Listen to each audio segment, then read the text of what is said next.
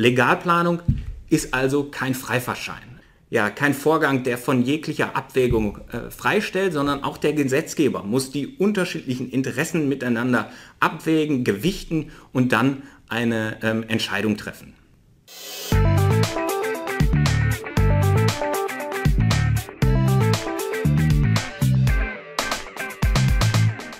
Guten Tag und herzlich willkommen zu einer weiteren Episode des Ruhrpots. Heute mit einer Entscheidungsbesprechung. Und einer Entscheidung, die auch für Raubenplaner sehr, sehr wichtig ist. Und es geht um den Beschluss des Zweiten Senats des Bundesverfassungsgerichts vom 17. Juli 1996. Und es geht um die sogenannte Südumfahrung Stendal. Und da hat sich das Bundesverfassungsgericht mit der Problematik um die Legalplanung beschäftigt.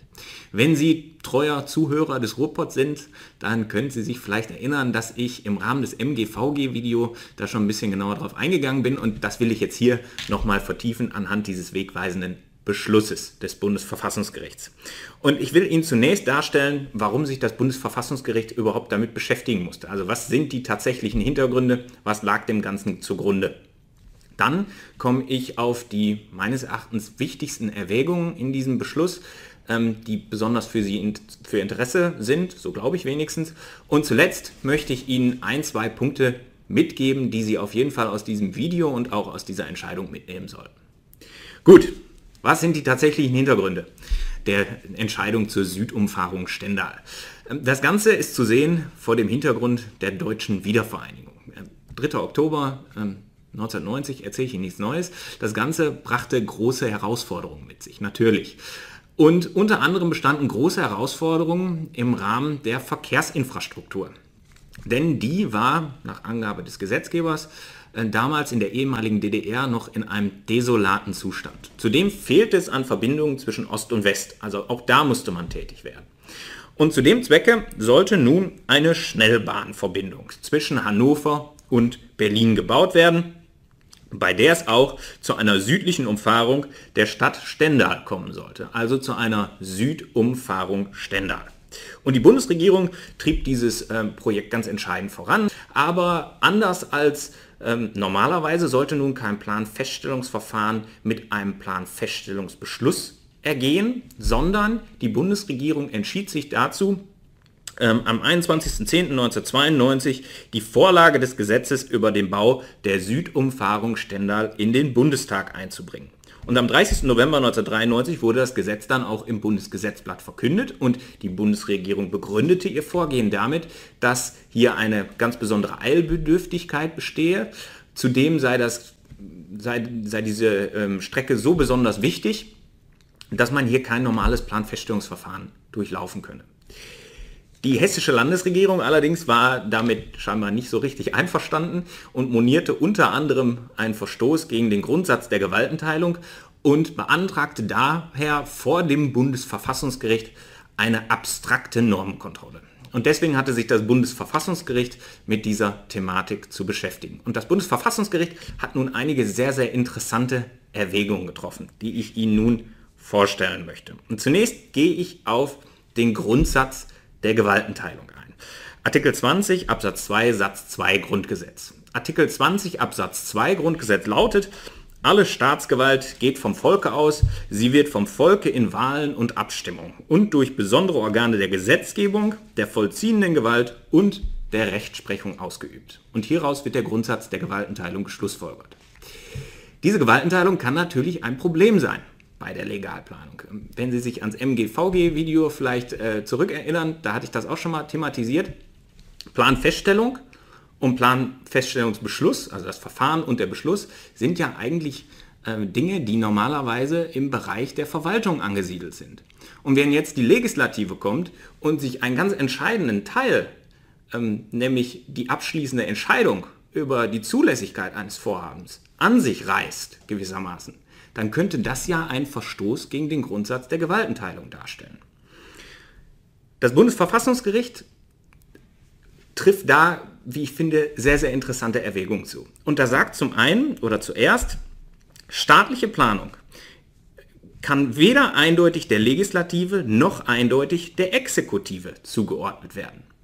Und weiter, zum einen kann Planung nicht als ein Vorgang der Subsumption eines bestimmten Lebenssachverhalts unter die Tatbestandsmerkmale einer generell abstrakten Norm verstanden werden. Denn das würde ja dann wohl für die Zuordnung zur Exekutive sprechen. Zum anderen stellt die Planungsentscheidung auch keine generell abstrakte Vorgabe für eine unbestimmte Vielzahl von Fällen dar. Denn das würde eher für die Legislative sprechen. Planung ist also gewissermaßen Zwischending das Bundesverfassungsgericht formuliert das ein bisschen hübscher als ich und sagt, es handelt sich vielmehr um einen komplexen Prozess der Gewinnung, der Auswahl und Verarbeitung von Informationen, der Zielsetzung und der Auswahl einzusetzender Mittel. Allerdings differenziert das Bundesverfassungsgericht nochmal. Es differenziert nämlich zwischen der Planvorbereitung und der Planungsentscheidung. Es sagt, ist staatliche Planung von vornherein keiner der beiden Staatsgewalten eindeutig zugeordnet, so obliegt der Exekutive jedenfalls die Planvorbereitung. Also die Planvorbereitung muss bei der Exekutive verbleiben. Ähm, der abschließende Prozess, vor allen Dingen die Entscheidung über die Zulässigkeit des Vorhabens, das kann nicht eindeutig der Exekutive noch der, äh, der Exekutive noch der Legislative zugeordnet werden. Im Ergebnis sagt das Bundesverfassungsgericht also, der Gesetzgeber darf dementsprechend auf Initiative und Vorbereitung von Regierung und Verwaltung hin durch Gesetz einen Plan beschließen, sofern die Materie ihrer Natur nach geeignet ist, gesetzlich geregelt zu werden und sonstige verfassungsrechtliche Gründe nicht entgegenstehen. Und an anderer Stelle betont das Bundesverfassungsgericht, damit das jetzt nicht überhand nimmt, das Parlament darf durch Gesetz eine solche Entscheidung nur dann an sich ziehen, wenn hierfür im Einzelfall gute Gründe bestehen, etwa weil die schnelle Verwirklichung des Vorhabens von besonderer Bedeutung für das Gemeinwohl ist. Also, Legalplanung kann zulässig sein, wenn die Planvorbereitung durch die Exekutive geschieht, wenn die Materie geeignet ist, durch Legalplanung geregelt zu werden und drittens, wenn besonders gute Gründe hierfür vorliegen. Dann geht das Bundesverfassungsgericht noch auf ähm, die Thematik um Einzelfallgesetze ein, also das Verbot des Einzelfallgesetzes nach Artikel 19 Absatz 1 Grundgesetz. Ähm, das finde ich auch noch ganz interessant, das will ich aber jetzt hier mal aussparen. Wenn Sie das interessiert, dann gucken Sie gerne in den Beschluss. Worauf ich jetzt noch eingehen möchte, ist die sogenannte Legalenteignung. Ähm, Artikel 14 Absatz 3 Satz 2 Grundgesetz. Denn der Artikel 14 Absatz 3 Satz 2 Grundgesetz sieht vor, dass durch Gesetz enteignet werden kann. Und das ist auch hier ein Thema bei der Südumfahrung Stendal. Denn das Bundesverfassungsgericht sagt, dass das Gesetz, was da damals im Bundesgesetzblatt verkündet worden ist, zwar nicht direkt enteignet, das hätte allerdings enteignungsrechtliche Vorwirkung. Das heißt, dass mit diesem Gesetz abschließend und für das weitere Verfahren verbindlich über die Zulässigkeit der Enteignung einzelner Grundstücke entschieden wird.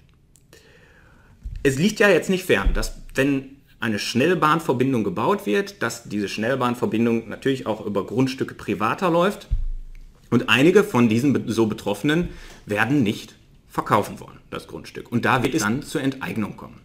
Das Problem ist nur hier, ähm, mit dieser enteignungsrechtlichen Vorwirkung, dass die durch Gesetz besteht und dass sie gegen ein Gesetz nur vorgehen können vor dem Bundesverfassungsgericht, grundsätzlich gesagt. Also ähm, das Bundesverfassungsgericht ist für die Überprüfung von Gesetzen zuständig und das prüft auch nur, ob spezifisches Verfassungsrecht verletzt worden ist, grundsätzlich gesagt.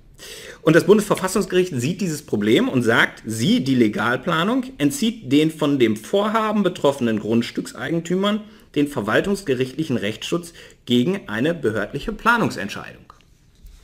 Und vor dem Hintergrund schränkt das Bundesverfassungsgericht nochmal ein und sagt, eine Legalplanung hat vor der Verfassung jedenfalls dann Bestand, wenn eine mit ihr verbundene Enteignung nicht nur, wie jede Enteignung, im Sinne des Artikel 14 Absatz 3 Satz 1 Grundgesetz zum Wohle der Allgemeinheit erforderlich ist, sondern auch triftige Gründe für die Annahme bestehen, dass die Durchführung einer behördlichen Planfeststellung mit erheblichen Nachteilen für das Gemeinwohl verbunden wäre, denen nur durch eine gesetzliche Regelung begegnet werden kann. Also es muss zum Wohle der Allgemeinheit geschehen, soweit so normal. Allerdings muss hier noch dann hinzukommen, dass die Durchführung einer behördlichen Planfeststellung mit erheblichen Nachteilen für das Gemeinwohl verbunden wäre, denen nur durch eine gesetzliche Regelung begegnet werden kann. Und zuletzt sagt das Bundesverfassungsgericht, ähm, dass sich der Gesetzgeber sich davon leiten lassen muss, den für die Regelung erheblichen Sachverhalt zutreffend und vollständig zu ermitteln, anhand dieses Sachverhalts alle sachlich beteiligten Belange und Interessen der Entscheidung zugrunde zu legen, sowie umfassend und in nachvollziehbarer Weise gegeneinander abzuwägen. Legalplanung ist also kein Freifahrtschein, ähm, kein, kein ähm, ja, kein Vorgang, der von jeglicher Abwägung äh, freistellt, sondern auch der Gesetzgeber muss die unterschiedlichen Interessen miteinander abwägen, gewichten und dann eine ähm, Entscheidung treffen. Gut, ähm, Jetzt komme ich zu den zwei, drei Punkten, die Sie auf jeden Fall aus diesem Video und dieser Entscheidung mitnehmen sollten. Und da können Sie sich im Grunde genommen an den Leitsätzen des Bundesverfassungsgerichts orientieren. Denn der erste Leitsatz oder der erste Punkt, den, den die hier aufmachen, ist, staatliche Planung ist weder eindeutig der Legislative noch eindeutig der Exekutive zuordnenbar. Und ich glaube, das sollten Sie mitnehmen. Das ist eine ganz wesentliche Erwägung des Bundesverfassungsgerichts hier. Und den zweiten Punkt, den Sie mitnehmen sollten, ist, dass Legalplanung zulässig zulässig sein kann. Legalplanung kann zulässig sein, aber nur unter diesen engen Voraussetzungen, die das Bundesverfassungsgericht hier aufgestellt hat. Ich hoffe, ich konnte Ihnen die Entscheidung ein bisschen näher bringen. Wenn Sie Fragen haben, dann können Sie das gerne unten in die Kommentare schreiben. Kritik, Anregungen gerne. Ähm, Literaturempfehlungen finden Sie wie immer unten in unserer Videobeschreibung. Da finden Sie auch den Link zu dem Beschluss. Wenn Sie das alles nochmal selber nachlesen wollen, sind Sie dann natürlich gerne zu eingeladen. Können Sie da reinschauen. Ich bedanke mich für Ihre Aufmerksamkeit und bis zum nächsten Mal. Vielen Dank fürs Zuhören. Was denken Sie darüber? Schreiben Sie uns gerne unten einen Kommentar. Vielleicht interessiert Sie noch was zu unseren anderen Themen. Lassen Sie gerne ein Abo da und aktivieren Sie die Glocke, um keinen Robot mehr zu verpassen. Bis zum nächsten Mal.